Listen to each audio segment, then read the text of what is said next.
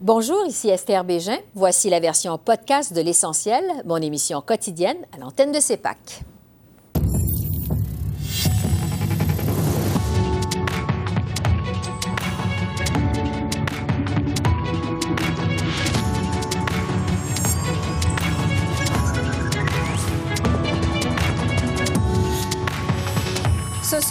Menace contre Michael Chung. Ottawa expulse finalement le diplomate chinois.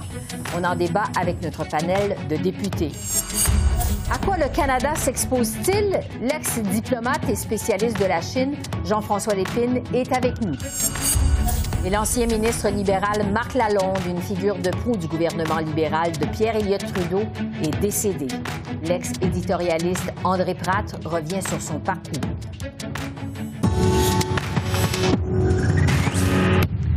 Bonsoir, Mesdames, Messieurs. Le gouvernement Trudeau a finalement agi dans le dossier des menaces au député conservateur Michael Chung.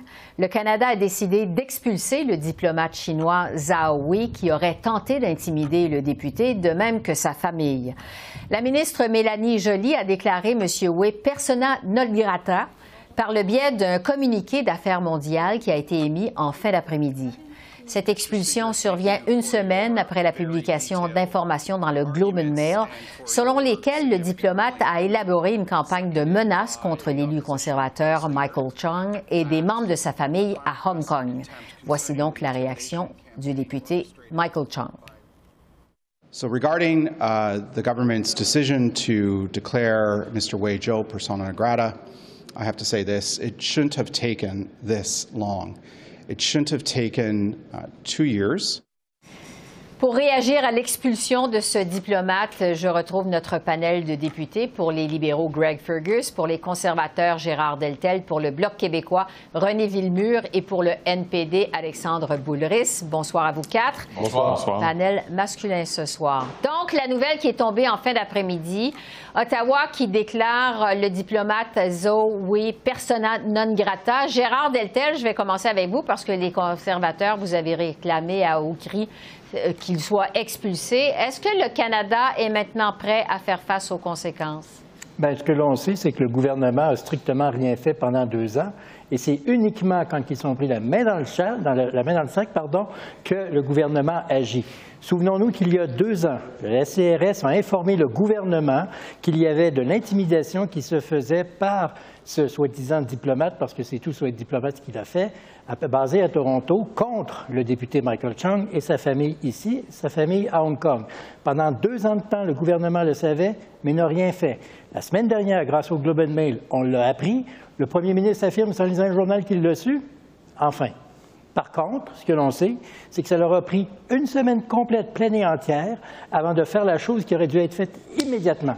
Alors, ce que l'on voit, c'est que ce gouvernement s'est traîné les pieds et a fait preuve d'aucun leadership, si ce n'est que de baisser les chines devant ce gouvernement communiste à Pékin. Mais à partir de maintenant, est-ce que les conservateurs, vous craignez les conséquences de ça? Des conséquences, le Canada l'a subi depuis plus de deux ans, madame. Et c'est ça le problème.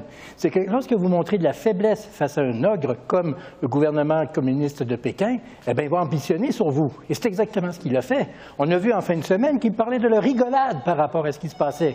C'est tout sur de la rigolade. Quand on approche, quand on attaque, pardon, un député, on attaque tous les députés, peu importe le parti, et on attaque toute la démocratie canadienne. René Villemur du Bloc québécois, qu'est-ce que vous pensez de cette décision d'Ottawa? Curieusement, cette décision était pratiquement une non-décision. On n'avait plus le choix. La situation s'était à ce point envenimée que la seule option, c'était même pas une alternative, la seule option était d'expulser les diplomates chinois. Mm-hmm. Écoutez, depuis de nombreuses années, on voit le gouvernement Trudeau traiter les affaires étrangères avec légèreté, sans avoir de vision d'ensemble. De plus, la Chine est une nation complexe qui met le temps nécessaire pour pouvoir s'ingérer, s'insérer dans diverses démocraties. Récemment, on avait euh, avec nous au Parlement le président de la Commission sur l'ingérence étrangère et la désinformation du Parlement européen qui nous disait Nous avons mis 300 rencontres et nous n'avons pas agi. Agissez. Alors, il est temps d'agir. Cette, euh, mascarade a assez duré. Euh, présentement, les bourdes s'accumulent et on semble ne pas vouloir les voir et on justifie l'injustifiable. Encore là, la Chine a comme objectif d'installer le chaos et maintenant, on a tenté de dire depuis des semaines, il faut arrêter ce chaos-là, agir afin que nous prenions, reprenions contrôle de la situation. Alexandre Boulris du LPD, est-ce que Ottawa devait expulser ce diplomate? Oui, il fallait le faire. Euh, et euh, ça n'arrive pas tous les jours, mais je suis assez d'accord avec euh, M. Deltel et puis Villemur pour dire qu'il était à peu près temps. On n'avait comme pas le choix si on voulait être sérieux. dans la défense des, parlementaires, M. Chung, comme collègue de travail, comme parlementaire, mais également nos institutions démocratiques, ça s'accumule l'ingérence étrangère, dans ce cas-ci chinoise, au sein de la société puis de nos communautés ici au, au Québec et au Canada. C'est extrêmement inquiétant. Il n'y a rien de plus précieux dans une démocratie que la confiance des citoyens envers les institutions puis envers le processus électoral puis démocratique. On ne veut pas subir non plus de l'intimidation puis des menaces d'une puissance étrangère. Je pense que ça s'imposait, mais comme mes collègues l'ont dit, Ottawa puis les libéraux se sont traînés les pieds. Il a mhm. fallu agir beaucoup plus rapidement. Greg Fergus, euh, la Chine, on le sait, est imprévisible. Euh, est-ce que votre gouvernement est maintenant prêt à faire face aux conséquences? Certainement que oui, mais avant que je réponde à cette question, il faut, par respect à vos auditeurs et auditrices, que je corrige le tir un petit peu. Allez-y. Euh, parce que M. Deltel avait dit que le gouvernement a été informé euh, pendant deux ans, depuis deux ans sur cette question-là. Ce qui est important, c'est d'établir les faits. La SRS était au courant de ça il y a deux ans comme le directeur de l'SRS et le premier ministre avaient dit euh, devant la Chambre et certainement euh, euh, aux députés concernés, le député Chong a reçu un brefage et ça n'a pas monté au, niveau politique. Alors, quand on dit gouvernement, on fait l'équivalence entre l'appareil gouvernemental et les dirigeants gouvernementaux. Et ça, c'est un problème. Et le premier ministre l'avait reconnu. Il avait dit, dorénavant, quand euh, un député euh, euh, se fait menacer par un gouvernement étranger pour des positions politiques qu'ils ont le droit à prendre ici au Canada, mais ce dossier-là va monter directement sur le bureau du ministre de la mhm. Sécurité publique et au bureau du, ministre, euh, du Premier ministre du Canada. Mais les conséquences, est-ce que vous êtes prêt à subir? Oui. Mais effectivement, c'est la raison pour laquelle, euh, après qu'on avait, on avait été informé de cette situation-là, il y a la semaine dernière, on a pris le temps pour bien euh, peser les conséquences pour bien développer des, des, réponses, des plans. Et puis maintenant, euh, on a pris de l'action. L'action euh, qui était importante à prendre, de rendre cette personne persona non grata au Canada, mais certainement avec toute connaissance des conséquences potentielles qui peuvent arriver euh, euh, par euh, ce, régime mhm. à, Pékin. Bon, revenons sur cette directive qu'a donnée M. Trudeau qu'à l'avenir, en ce qui concerne les questions relatives à des députés, les informations du SCRS devront être pleinement partagées. René Villemur du Bloc québécois, est-ce que vous jugez ça satisfaisant? Satisfaisant si jamais c'est fait. Mais écoutez, je pense qu'on a l'habitude de prendre avec légèreté les histoires d'ingérence étrangère, qu'on pense au poste de police chinois, que l'on pense à l'intimidation. Ça, ça s'accumule. Et puis, en bout de ligne, c'est juste pas crédible. Alors, présentement, ce qu'on a, c'est un dommage à la démocratie, mais un dommage à la confiance. Il faut bien comprendre, le régime de Pékin est philosophiquement et idéologiquement opposé au nôtre. Ils n'ont pas de considération, ils ont leur propre agenda et veulent aller de l'avant. Vouloir euh, traiter cette situation-là selon nos barèmes habituels, c'est bien naïf. Alors oui, j'espère que l'information circulera plus vite, mais à mon avis, elle aurait dû circuler beaucoup plus tôt. C'est inadmissible. Gérard Deltel, est-ce que ça vous rassure, les conservateurs, cette nouvelle directive? Il faut savoir que dès 2019, une directive avait été émise par le SCRS que dès qu'il se passait quelque chose, le SCRS devait d'informer le gouvernement, ce qui fut le cas il y a deux ans. Mais semble-t-il que tout le monde le savait, sauf le premier ministre. C'est pas moi qui le dis, c'est deux anciens ministres seniors du gouvernement libéral. Et je tiens à préciser une chose. Lorsque M. Chung a eu un brefage, comme a été mentionné tout à l'heure, jamais il n'a été question, contrairement à ce qui a été dit en Chambre, que M. Chung savait que lui et sa famille étaient ciblés directement. C'est M. Chung qui l'a dit en Chambre, et moi, je le crois. Oui. Euh, Alexandre Boulris, euh, vous, comme député, est-ce que vous êtes rassuré par cette euh, nouvelle directive de M. Trudeau? Bien, je pense que ça aurait dû être fait avant. Euh, il aurait vraiment fallu que les libéraux se fassent prendre avec vraiment un, dossier extrêmement grave de menaces envers un parlementaire et sa famille pour aller de l'avant. Maintenant que c'est fait, bon, je pense que c'est une bonne chose, mais nous, au NPD, ce qu'on dit, c'est que là, l'histoire n'est pas terminée.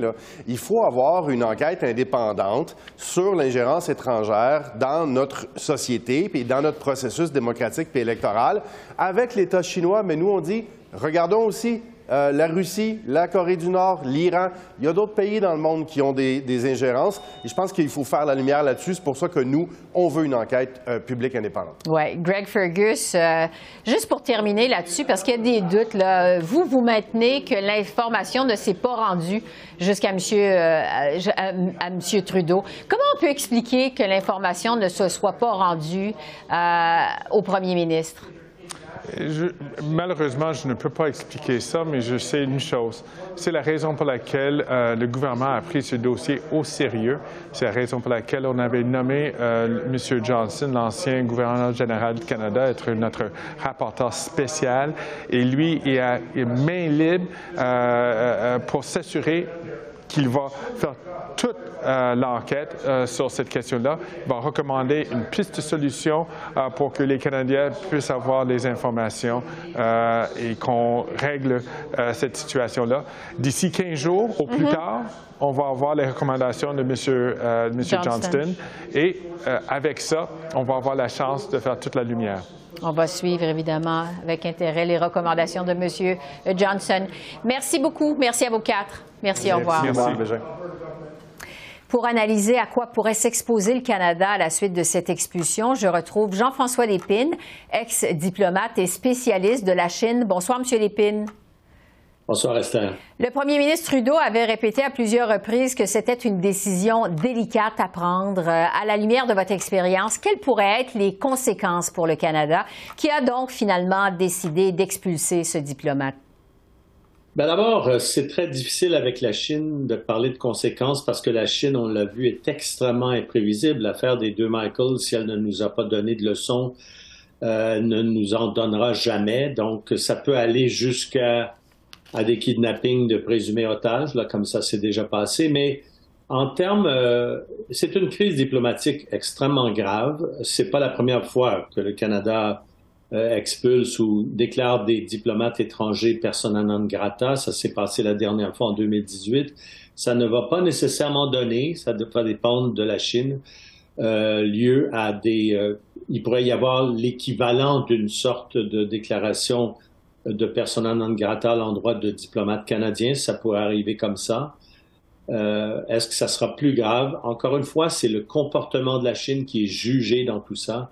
Mais les faits, si les faits sont exacts, et c'est ça qui est extrêmement grave, si les faits sont exacts, maintenant on pourrait discuter de ça aussi, Esther, parce que moi j'ai beaucoup de critiques à faire au gouvernement fédéral là-dessus. Mm-hmm. Euh, si les faits sont exacts, c'est un geste extrêmement grave. Ce sont des gestes qu'a posé le diplomate Jawei qui sont extrêmement graves. Un diplomate qui est au Canada depuis cinq ans, euh, qui était au consulat général de Chine à Toronto, et si ces faits-là sont exacts, c'est une intervention dans nos affaires internes qui est absolument euh, scandaleuse. Oui, parce que M. Trudeau euh, répète qu'il ne le savait pas, qu'il n'était pas au courant. Est-ce que ça vous semble plausible? Ben, C'est-à-dire que la semaine dernière, euh, il, a dit qu'il le c'était pas clair. Il s'est contredit un peu. Il a dit qu'il le savait parce qu'il a d'abord dit qu'il était déçu que le SCRS n'ait pas révélé ces informations-là mhm. euh, à tout le monde. Et puis, il a, reconnu plus tard dans la semaine que c'était monté jusqu'à son niveau. Maintenant, qu'il ne l'ait pas su lui-même, c'est extrêmement grave parce qu'on sait que c'est allé jusqu'à sa directrice de la sécurité nationale. On le sait, elle l'a dit à mhm. Michael Chong.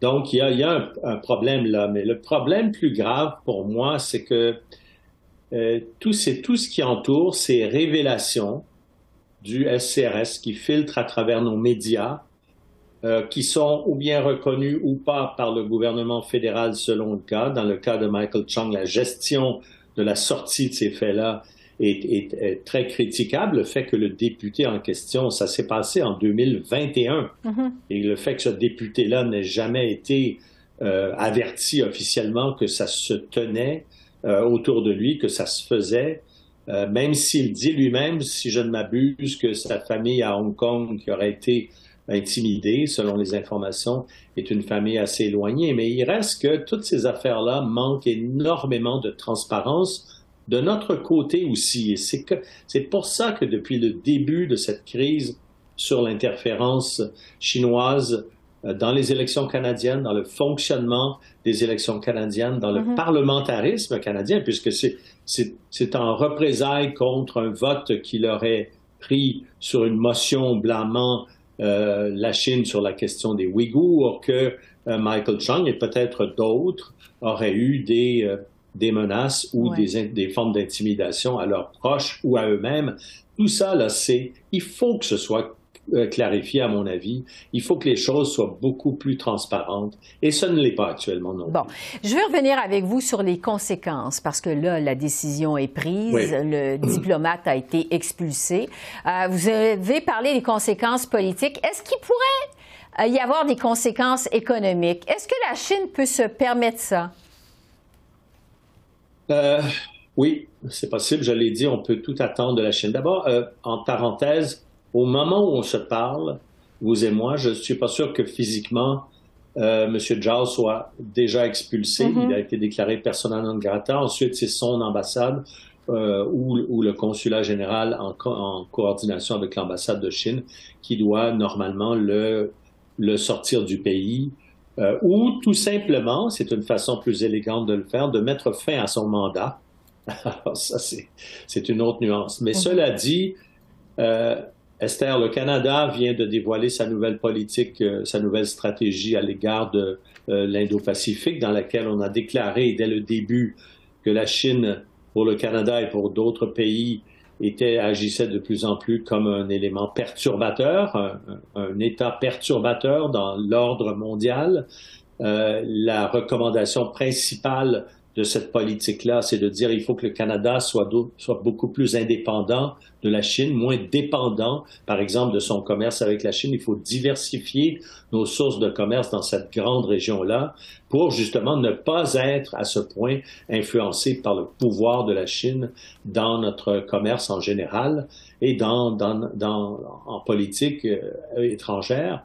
Alors, c'est une occasion si vraiment la Chine, encore une fois, dans un comportement qui serait probablement exagéré, décidait d'adopter des mesures euh, de boycottage, par exemple, des produits canadiens extrêmement sévères, le Canada aurait encore une fois l'occasion de donner suite à ce qu'il dit et de dire, ben, on va diversifier. Si la Chine nous traite comme ça, on n'acceptera pas d'être traité comme ça comme la Norvège dans le passé, comme les États baltes dans le passé, comme l'Australie dans le passé, à un moment donné, là, en ont eu assez et ont pris des mesures. Oui.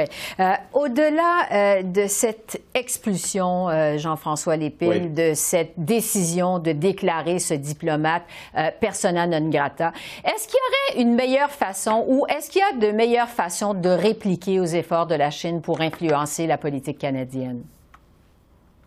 Ben, je pense qu'effectivement, il, va falloir réfléchir à tout ce dossier-là parce que c'est pas l'intervention euh, de Jiawei, présumée du diplomate Jiawei. Il faut se rappeler que pendant les élections de 2021, la consul générale de Chine au Canada se vantait d'influencer le résultat des élections elles-mêmes et on sait toutes les interventions présumées qui se sont déroulées. Je pense que là, il était donc temps, si les informations encore une fois, sont transparentes et si on, on, sait des choses, on a des preuves, il était temps de procéder par ce geste-là. Déclarer un diplomate persona non grata, c'est un geste dans les relations diplomatiques entre deux pays qui est une indication grave, euh, non seulement de, de, des faits que l'on détient euh, et de notre insatisfaction, mais probablement aussi, et c'est dans le, la façon dont Mme Joly a annoncé la décision, elle a très bien dit, les diplomates canadiens savent dorénavant qu'on ne peut pas intervenir euh, n'importe comment dans les affaires internes du Canada. Il y a donc là un avertissement, qu'il y a des leçons qui doivent être prises, et peut-être même que cet avertissement-là, entre les lignes, les Chinois savent qu'il s'adresse aussi à d'autres diplomates canadiens qui ont joué des rôles d'intervention interne dans les affaires canadiennes et qui pourrait être aussi éventuellement l'objet de ce genre de, mesures-là. Au-delà de ça, je ne pense pas que pour ces raisons-là, il faille se lancer dans une guerre économique avec la Chine. On n'en est pas rendu là. Mais sur le plan du message, ce qu'on fait en déclarant Jaoué persona non grata, c'était nécessaire et c'est important qu'on le fasse. Jean-François Lépine, merci beaucoup. Merci. Bienvenue.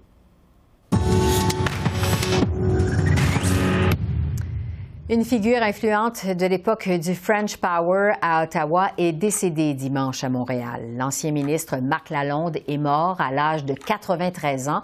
Marc Lalonde fut aussi conseiller du premier ministre libéral Pierre Elliott Trudeau, de même que son lieutenant au Québec. C'était également un ami proche de la famille.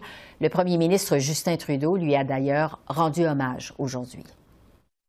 Je veux tout d'abord parler euh, de Marc Lalonde, qui était un grand Canadien, euh, c'était évidemment un, grand ami à mon père, mais ça a aussi été un, ami pour moi qui m'a donné plusieurs conseils, particulièrement dans mes débuts en politique. Sa passion pour le service public, sa passion euh, pour notre pays, mais sa passion aussi pour, euh, pour la pensée rigoureuse et son, son, engagement envers, envers le, le, service à notre pays a été inspirant pour moi et pour bien des gens qui ont eu le, plaisir de le connaître. Il va nous manquer énormément et je veux euh, souligner euh, toutes mes pensées, mes sympathies pour sa famille euh, et pour ceux qui l'ont aimé comme, comme je l'ai aimé. Et pour parler de l'héritage de Marc Lalonde, je retrouve André Pratt, un ancien sénateur, mais qui fut aussi éditorialiste en chef à la presse. Bonsoir, Monsieur Pratt. Bonsoir. Vous avez eu l'occasion d'interviewer Marc Lalonde en tant que journaliste, donc vous l'avez vu à l'œuvre. Euh, c'était une figure influente de la force du Québec, je dirais, à Ottawa au moment des grands débats constitutionnels. Parlez-nous justement de l'époque et de la contribution de Marc Lalonde à la vie politique canadienne. Bien, M. Lalonde faisait partie de ce qu'on appelait à l'époque euh, dans les années 60, 70, 80, le French Power. Il faut, il faut se rappeler que avant l'arrivée de messieurs Trudeau, Gérard Pelletier, Jean Marchand et M. Lalonde qui, qui était avec eux aussi, euh, le gouvernement du Canada était essentiellement un gouvernement de langue anglaise. Et euh, il a euh, M. Lalonde avec euh, M. Trudeau et les deux autres ils, ont amené plusieurs personnes avec eux, des, Canadiens de langue française, du Québec pour la plupart, et qui ont, euh, l'expression peut-être un peu exagérée, mais qui ont pris le contrôle du gouvernement fédéral et qui ont changé le gouvernement, à commencer par le bilinguisme officiel, mais beaucoup d'autres politiques aussi. Euh, donc, c'était l'arrivée de francophones et Monsieur Lalonde, euh, d'abord comme euh, appui conseiller de M. Trudeau quand M. Trudeau euh, a lancé sa campagne leadership en 68, en 1968, et ensuite comme chef de cabinet de M. Trudeau, comme premier ministre, et ensuite comme politicien, puisqu'il a fait lui-même son entrée en politique par la suite. Il a occupé des postes absolument clés euh, lorsqu'il y avait un dossier difficile, euh, M. Trudeau, père, confiait généralement ce dossier-là à, Marc Lalonde lorsque M. Lalonde était ministre des Finances ou ministre de l'Énergie. Oui, on peut dire donc que Marc Lalonde a contribué à imposer, je dirais, l'influence des Québécois francophones sur la scène euh, fédérale, sur sa vision du Canada maintenant. L'ancien premier ministre Jean Chrétien, qui lui a rendu hommage dans la presse hier, a dit que Marc Lalonde croyait que les Québécois francophones avaient réussi à garder leur langue, justement parce qu'ils étaient rester dans le Canada parce qu'il faisait partie du Canada. C'était donc un grand défendeur, euh, défenseur, je devrais dire, du fédéralisme canadien. Absolument. Puis M. Lalonde faisait partie de ceux, avec M. Trudeau père, qui étaient convaincus que euh, les Québécois francophones pouvaient avoir un rôle de grande importance euh, dans la gestion du Canada, dans l'avenir du Canada, et que euh, c'était se, se limiter, limiter ses horizons comme francophones, que de se contenter si on peut dire, de se contenter du Québec, que le Canada nous appartenait et donc qu'on avait un rôle à jouer. il suffisait de vouloir le faire et il faisait partie de ceux qui sont euh, passés de la parole aux actes puisque lui et Trudeau et Marchand et Pelletier et plusieurs autres euh, ont décidé de jouer un rôle au gouvernement du Canada qui, comme je vous dis, avant ça, il y avait des francophones qui avaient joué des rôles importants, mais quand même, c'était essentiellement un gouvernement du Canada anglais beaucoup plus qu'un gouvernement de l'ensemble du pays. Sur sa personnalité maintenant, euh, plusieurs de ceux qui l'ont euh, connu, qui l'ont côtoyé en politique, euh, disent que Marc Lalonde n'avait pas d'ennemis que des adversaires. C'était donc quelqu'un qui faisait de la politique dans le respect des autres, hein, c'est ça? Oui, absolument. Monsieur, Monsieur Lalonde était farouchement libéral, mais à cette époque-là, la politique n'était pas moins dure. On peut pas dire ça parce qu'il y a eu des affrontements très durs. Qu'on pense à, l'affrontement entre les fédéralistes et les, souverainistes au Québec, c'était très très dur mais il y avait quand même une espèce de respect mutuel. Et euh, je me souviens notamment lorsque M. Lalonde était ministre des Finances, et à Québec, le ministre des Finances, c'était Jacques Parizeau, dans le gouvernement de René Lévesque. On ne peut pas dire que ces deux hommes-là partageaient beaucoup, beaucoup d'idées, mais ils avaient un respect l'un pour l'autre, leurs compétences, et ils ont notamment négocié des accords fiscaux importants entre les provinces et le gouvernement fédéral. Et c'était clairement M. Parizeau et M. Lalonde qui étaient les leaders de cette négociation-là. Donc, malgré les différends, ils avaient du respect l'un pour l'autre et ils parvenaient à faire avancer des dossiers quand ils jugeaient que c'était euh, avantageux pour les Canadiens et notamment pour les Québécois. Est-ce qu'on sait ce que M. Lalonde pensait de la façon de faire de la politique aujourd'hui? Euh, je ne sais pas, mais j'ai des doutes. J'ai des, des, doutes qu'il doit trouver ça un peu, un peu curieux. Euh, Monsieur Lalonde était un, un, homme de, de réflexion. Euh, c'était un homme de conviction, mais un homme de réflexion, d'une grande rigueur intellectuelle. Et euh, souvent, ce sont des qualités qui, euh, dans l'univers politique à haute vitesse d'aujourd'hui, se perdent un peu. On tend à avoir exigé des politiciens, des politiciennes qui prennent position sur un sujet en quelques secondes et s'ils expriment leur position en quelques secondes aussi. Alors, M. Lalonde était plus euh, un, intellectuel que, que, ça. Alors, sans doute, il, se serait adapté, j'imagine, parce que c'était un homme de grande intelligence, mais je suis, je suis certain qu'il trouvait que certains aspects de la politique d'aujourd'hui euh, manquaient un peu de sérieux, je dirais. Il aurait peut-être trouvé ça difficile. Euh, Marc Lalonde est donc décédé à l'âge de 93 ans. On dit qu'il est resté actif jusque très tard dans sa vie parce qu'il faut mentionner qu'il a eu toute une carrière d'avocat à la suite de son passage en politique. Oui, absolument. Puis M. Lalonde, euh, pour l'avoir croisé à plusieurs reprises au cours des dernières années, euh, était d'une lucidité et d'une qualité intellectuelle remarquable. Euh, il est resté euh, jusqu'à un âge très avancé. C'était vraiment impressionnant de, de, le voir aller. Et, c'est un homme, il faut dire que c'est un homme très sérieux aussi. Hein. C'est, bon, il pouvait rire, il pouvait rigoler, bien sûr, mais c'était d'abord un homme qui frappait par sa, sa rigueur, son sérieux et sa détermination. Euh, une fois qu'il avait décidé qu'il fallait aller dans une direction, il y allait. Et je pense qu'il a gardé cette détermination-là tout au long de sa vie euh, professionnelle qui a duré presque jusqu'à la fin de sa vie euh, humaine. C'est certainement une grande perte pour le Canada et euh, M. Lalonde gardera une place importante dans la haute fonction publique et dans la politique canadienne. Nos condoléances, évidemment, à la famille euh, de Marc Lalonde. André Pratt, je rappelle que vous êtes ex-sénateur et ancien journaliste à la presse. Merci beaucoup. Merci de cet éclairage. Merci, de m'avoir invité. Merci. Au revoir. Alors voilà, c'est comme ça qu'on a vu l'essentiel de l'actualité de ce lundi 8 mai sur la colline du Parlement à Ottawa. Esther Bégin qui vous remercie d'être à l'antenne de CEPAC, la chaîne d'affaires publiques par câble. Je vous souhaite une excellente fin de soirée et je vous dis à demain. Au revoir.